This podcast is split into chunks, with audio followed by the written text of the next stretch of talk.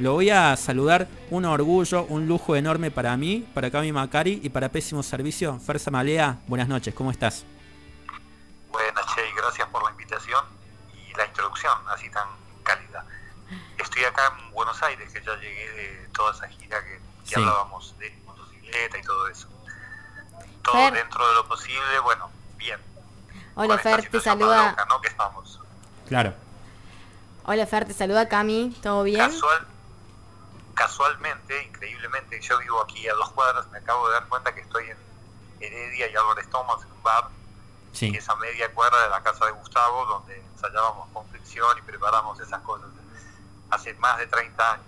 Así que increíblemente, eh, gran emoción también, eh, acabo, acabo de darme cuenta que estoy acá, como soy vecino del barrio, ni, lo percibo a veces, pero increíblemente estoy así. 36 años se cumplen de, de aquel eh, día, ¿no? De aquel 7 de abril en el cual largaban con fricción y, subían a tocar. Y sí, la vida tiene esa cosa tan mágica y loca que de golpe se empieza a acumular la cantidad de experiencias, de aventuras y sí, pasan tantos años. Nada, es casualidad, decía Gustavo de alguna forma. Es, eh, perdón, hay un ruido. No te hagas problema. Disculpen, estoy, estoy en la calle y no escucho bien tubos, lamentablemente pero si me escuchan ustedes bien, por lo menos algo podremos hacer. Sí, sí, sí. Disculpas a los que nos estén escuchando, muchachos, aquí por la calle con la moto. Se escucha perfecto, Fer. Tremendo. Ah, bueno, ahí, ahí, ahí escuché. Fer, tengo una consulta, Cami, de este lado. Eh, ¿Recordás, digamos, esos momentos con Gustavo? Una pregunta muy particular y muy específica. ¿Qué fue Gustavo Cerati en tu vida? ¿Qué, qué marcó Gustavo Cerati en tu vida? Montón de cosas, como imaginarás. Eh, lo conocí a través de Richard, justamente cuando luego de la experiencia con Metrópoli decidimos armar eh, algún proyecto alternativo y él me comentó que tenía un amigo, el de Soda Stereo, y cuando en verdad habían grabado el primer disco de Soda, pero todavía no estaba editado, entonces todavía no había una... El nombre Gustavo Cerati, por supuesto que no era lo que podría significar ahora para todos nosotros pero ya se le notaba ahí su, su pasta de estrella y había ahí un, vuelo artístico increíble. Y comenzamos así, un plan amistoso con Richard, con Cristian Basso y armamos esos primeros conciertos de ficción. Nos seguimos viendo a lo largo del tiempo, un montón de ocasiones, ya con toda la carrera de, los, SOA, a veces nos cruzábamos de gira cuando yo estaba con los Curiaquis en los lejanos 90 por algún lugar de Centroamérica o, Latinoamérica, ¿no? Coincidíamos en las giras. También coincidimos en la gira de Bocamada, cuando yo fui con Joaquín Sabina a Costa Rica y pudimos vernos un rato. O sea, siempre había un, lazo amistoso eh, en común.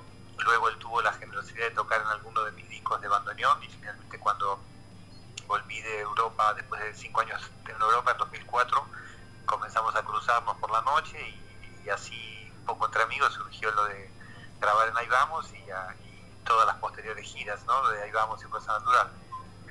Exactamente. Eh, Fer, sobre esto puntualmente que, que comentás, ¿cómo, ¿cómo ha sido esto de contar historias? Porque este, este, esta sección se llama discotelling, ¿verdad? Que es una mezcla entre storytelling y eh, discos de alguna forma. Y lo que vos haces es básicamente yo a la hora de pensar, también lo, pensaba como introducción, si hay alguien que entiende a la perfección esto de contar historias y de discos que hicieron historia y de haber sido partícipe de eso, sos vos, un gran escritor, una gran memoria. Yo a todo el mundo le digo que lea los libros tuyos porque la exactitud con la cual vos contás o, transmitís cierta experiencia a lo largo del tiempo es increíble y a la vez haber participado en grandes discos también, ¿verdad? Eh, ¿Cómo, cómo es que alimentás eso y cómo es que llegás a ese detalle, digamos, a la hora de escribir libros como por ejemplo que es un long play? Y es, eh, aunque suene cursi, es como amor a la vida, ¿no? Estaban todos los recuerdos ahí diseminados y de alguna forma fue como ordenarlos cronológicamente. También una forma de agradecimiento a tantos privilegios, a la suerte que siempre tuve y sigo teniendo de tocar con artistas eh, así tan, tan emblemáticos y, en, ese sentido pensé que escribirlo podía ser una gran, una gran manera también de coronarlo y por qué no dejarlo para futuras generaciones que quieran conocer los detalles así de, de todo este tiempo tan impresionante que, vivimos y que seguimos viviendo en muchos casos. Lo de la memoria es relativo también porque uno puede alimentarlo un montón a través de videos, escuchar los discos, ver las fotografías. Eh, no es solamente que yo me acuerdo de todo, ¿no? ni mucho menos. Pero como decía Krishnamurti, eh, la, la mente mecánica se activa, ¿no? es asombroso como cuando uno vuelve a los lugares o percibe un olor determinado, todo se va reactivando, nos pasa a todos, obviamente, no, diré nada que no sepan. Y de esa forma fui escribiendo, perfeccionando, intentando reflejar esa obra de teatro loca con tantos amigos de la música y justamente poner ponerle ese halo novelado y entretenido que intenté en mis libros como para que quienes se interesen en leerlos puedan puedan vivir de alguna manera todos los hechos como se fueron dando. Estamos hablando un poco de ahí vamos, de los 15 años de, este disco.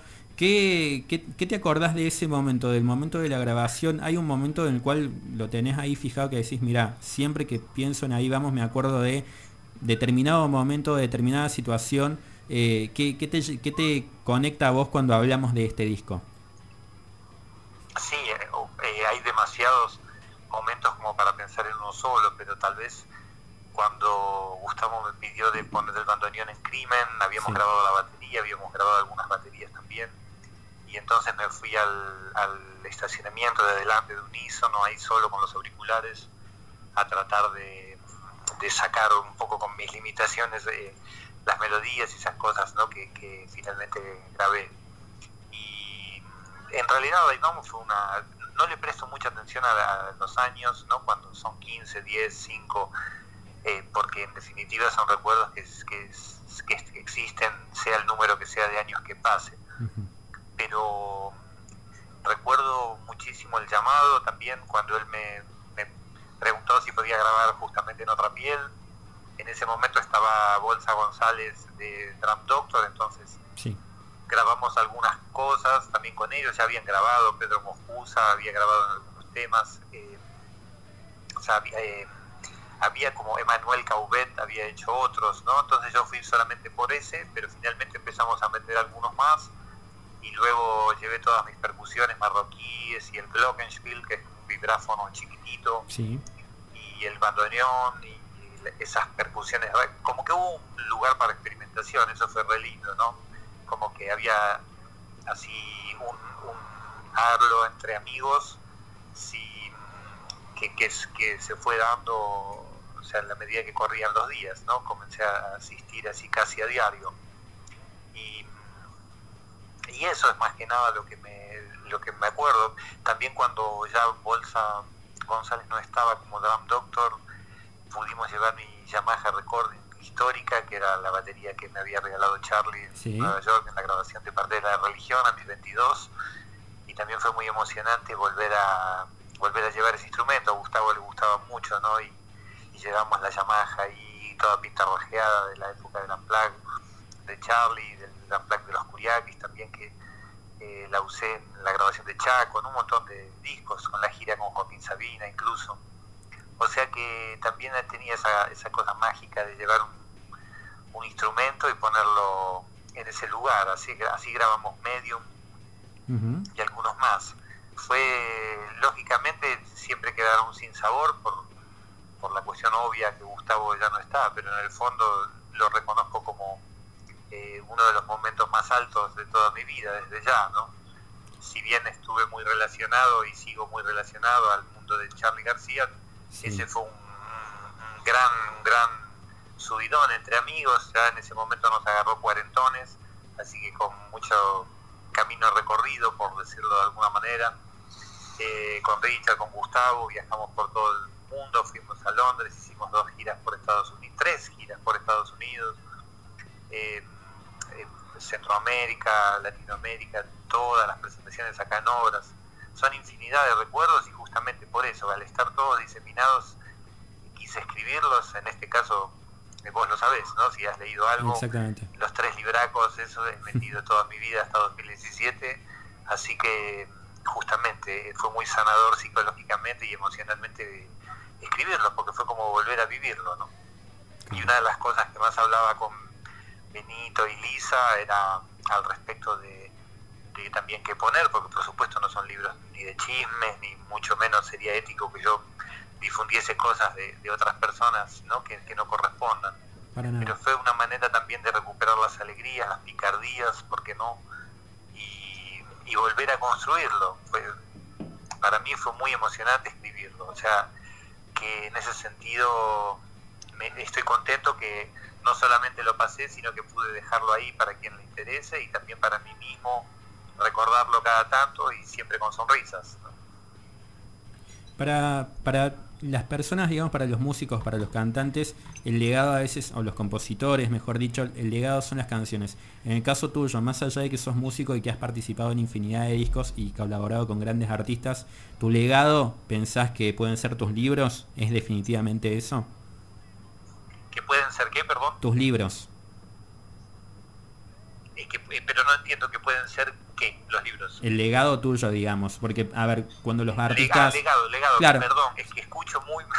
No te das problema. Escucho muy mal. No te das legado. Sí. No, eh, bueno, sería pretencioso ponerle un rótulo, ¿no? O sea, para mí, que sean lo que sean, es, es mi verdad, porque obviamente no me voy a mentir a mí mismo, también con esa cosa mitológica y poética que uno puede darle al momento de escribir. Pero no sé si será legado realmente o no es, es solamente un, testimonio que, lo puede tomar quien, quien quiera y, o ignorarlo, por supuesto, quien quiera. Es, eso sí, muy no, no fue pretencioso de mi parte la escritura. Más que nada era la, era la intención, como te decía, reconstruir esa, esa obra de teatro linda que, me había dado la vida y sobre todo al escribir en momento presente constantemente, siempre dejas ahí como que el propio lector o lectora se sorprenda en cada momento con las situaciones que ocurren, ¿no? De la misma forma que yo me fui sorprendiendo mientras las vivía. Y eso también tiene algo interesante, el momento presente te permite que dentro de 30, 40, 50 años una persona eh, pueda estar eh, leyendo eso y de alguna forma reconstruirlo eh, en su mente y, es como si volviese a suceder, ¿no? están pidiendo, es, tremendo, me están pidiendo, pasan por, pidiendo por las mesas, es tremendo. Un horror, ¿no? Sí. Qué mundo loco. Sí, sí, cada vez ese, eso es lo más normal. Paré con la moto así para intentar hablar con ustedes. Lamento que, que disculpen que justo es, toda una situación así que la voy acomodando como se pueda, pero acá seguimos hablando. Gracias Fer por, por la comunicación, te agradecemos un montón. Eh, bueno, mi pregunta por ahí va un poco, me imagino que tenés muchísimos recuerdos y demás, pero si a vos te dan a elegir un disco de Gustavo Cerati que vos decís, bueno, sin dudas, este es mi favorito, ¿tenés un disco favorito o no? Más o menos, porque cuando, si son discos que a mí me involucran, es como que me cuesta ponerlos como, como favoritos, aunque en definitiva también soy público y puedo escucharlos como si no estuviese, ¿no? Desde ya. Me había gustado muchísimo Siempre Soy. Yo vivía en Europa y volví a Argentina. Justamente, como dije hace un rato, él tuvo la generosidad de tocar en mi disco fan de bandoneón, esos discos instrumentales que hago así por hobby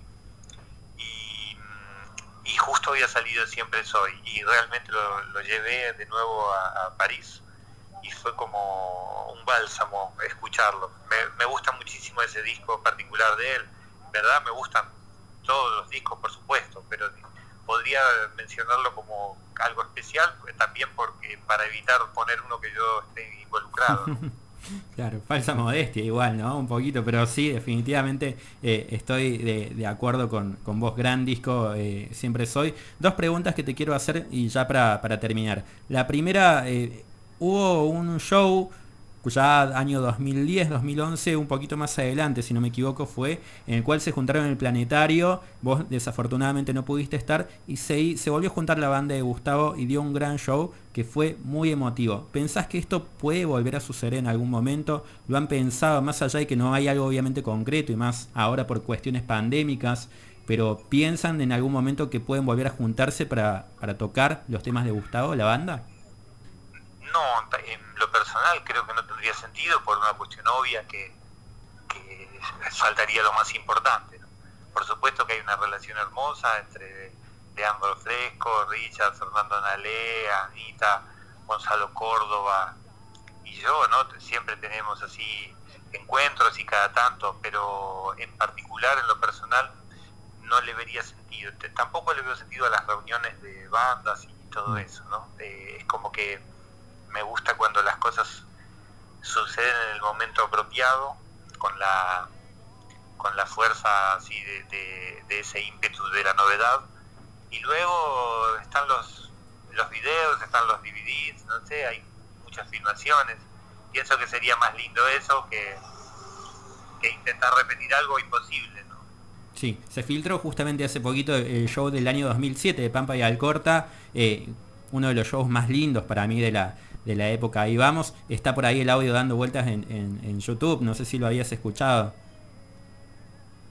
No lo escuché, pero eh, Gustavo cuando terminó ese concierto estaba muy emocionado, no solamente por la participación de Luis Alberto Spinetta, que fue para nosotros un subidón emocional, y yo también lo recuerdo como una, noche así de esas potentísimas, porque además con ese marco increíble de toda esa gente que fue a escucharlo Gustavo, era imposible no, no sentir que estábamos contenidos, ¿no? Así tan y además en un gran momento de la banda porque veníamos de muchos shows seguidos y, lógicamente se daba esa, eh, esa energía, ¿no? Cuando tocas con un artista tan importante y ese artista eh, toma al resto como aliados y como compañeros en el buen sentido, en sentido real, ¿no? Eh, uno lógicamente es casi como si fuese, la, defiende ese repertorio como si fuese propio, ¿no? Y nosotros éramos un poco así, como como un equipo de CrossFit, así, o, una especie de, compañeros gladiadores, no sé cómo, cuántas metáforas podría tener, pero en el fondo tiene algo que ver, ¿no? Intentar sacar el guerrero interior, tocar con la mayor pasión posible y darle, al, intentar darle al público todo lo que el público mismo devuelve, ¿no? Porque en definitiva música existe porque existe el público y así, así es ese ida y vuelta tan hermoso desde los comienzos de los espectáculos. Fer, no te quiero quitar más tiempo, simplemente una última pregunta y, ya finalizamos. La verdad, obviamente agradecerte por la generosidad, pero me interesa tu presente y me interesa tu paso por Córdoba con estas charlas informales, con, con esta de, salir en la moto, digamos, a pasar por distintos lugares y a, estar conectando con la gente. ¿Qué, ¿Qué, te transmite eso? ¿Qué te queda de esta experiencia ahora que ya volviste a Buenos Aires? ¿Qué, qué es, eh, ¿Cuál es tu conclusión en este momento de, y más en este periodo, ¿no? en este contexto actual tan loco como muy bien vos acabas de decir? Sí, hermoso. O sea, eh, yo ya había hecho estas charlas informales que puse porque justamente son eso, ¿no? No, no hay escritorio, no hay micrófono, nada, hablas en ronda con 10 o 15 chicos y chicas. Eh, la premisa es hacerlas ad honorem de mi parte y por supuesto que sean gratuitas, ¿no? Siempre algún municipio me da un viático para la nafta de la moto y y algún hotelito y así voy recorriendo eh, todas las provincias. Me encanta eso, es, es, un encontrarme con la gente, todas son, son diferentes porque depende de quienes asistan, o sea que fue precioso lo que, lo que viví en estas tres semanas a lo largo de 4.000 kilómetros por nuestro país, que dicho sea de paso, y ya todos lo sabemos, es, eh, es hermosísimo, ¿no? Esos paisajes de ensueño, a su vez el dolor mismo de las injusticias se palpa muy a flor de piel en un montón de casos. Eh, tampoco diré nada que no sepan. Pero fue genial. Eh, pasé por, por Córdoba, por el Sorocabana, en Alta Gracia, también muy emocionante en la Villa Nidia, la casa de, Ernesto Guevara. Fue, buenísimo eso. Así del Valle, Tucumán. Luego volví a Chiras, que fue también mágico, con mi amigo Ordi de Juárez. Estuvimos ahí en, en la finca de Guille Suñé, que es un artista maravilloso de allá, eh, con su dragón bus, eh, con un bus dragón increíble, miles de, detalles más que, sería muy, muy largo de contar, pero pasé unos días en Alchiras increíbles y cuando yo estaba saliendo para San Luis y Mendoza tuve que volver por cuestiones obvias, pero es un lindo pretexto para conectar desde una forma muy humanística y y a la vez seguir aprendiendo de, la gente y los jóvenes, sobre todo, son los que dictan las normas y los que deben marcarnos el camino a seguir de ahora en más. Fer, agradecerte infinitamente porque hiciste lo posible por poder salir al aire con todo lo que sucedió en el medio, eh, sobre todo la generosidad, cuando te hablé eh, me dijiste sí, de una, hagámoslo. Eh, yo soy un, seguidor de, Gustavo de muchísimos años, muy fanático, te iba a ver en vivo, te pude ver en Fuerza Natural en el Orfeo, te vi después con Charlie cuando volviste en algún momento con Córdoba con The Prostitution. De verdad, un honor enorme y más allá de eso, desde el punto de vista profesional también hacerte esta entrevista es un gustazo escucharte y sobre todo hablar de la calidad humana que la demostrás a partir de estos gestos también. Un gracias enorme. Cami. Muchísimas gracias por conectarte. Entendemos la situación de un bar y eso se agradece el doble. Así que muchísimas gracias. Y también gracias por estas charlas informativas, informales, que haces que que nutre mucho a, los jóvenes, a los chicos, a las chicas que se acercan eh, en cada edición. Así que muchísimas gracias. Sí, gracias a ustedes. Más que a dictar eh, algo, a enseñar algo, voy a aprender también. Es un ida y vuelta de las charlas. Totalmente. Así que bienvenidos y, y cariños a todos los que nos escucharon recién. Y suerte con el programa y la seguimos cuando quieran.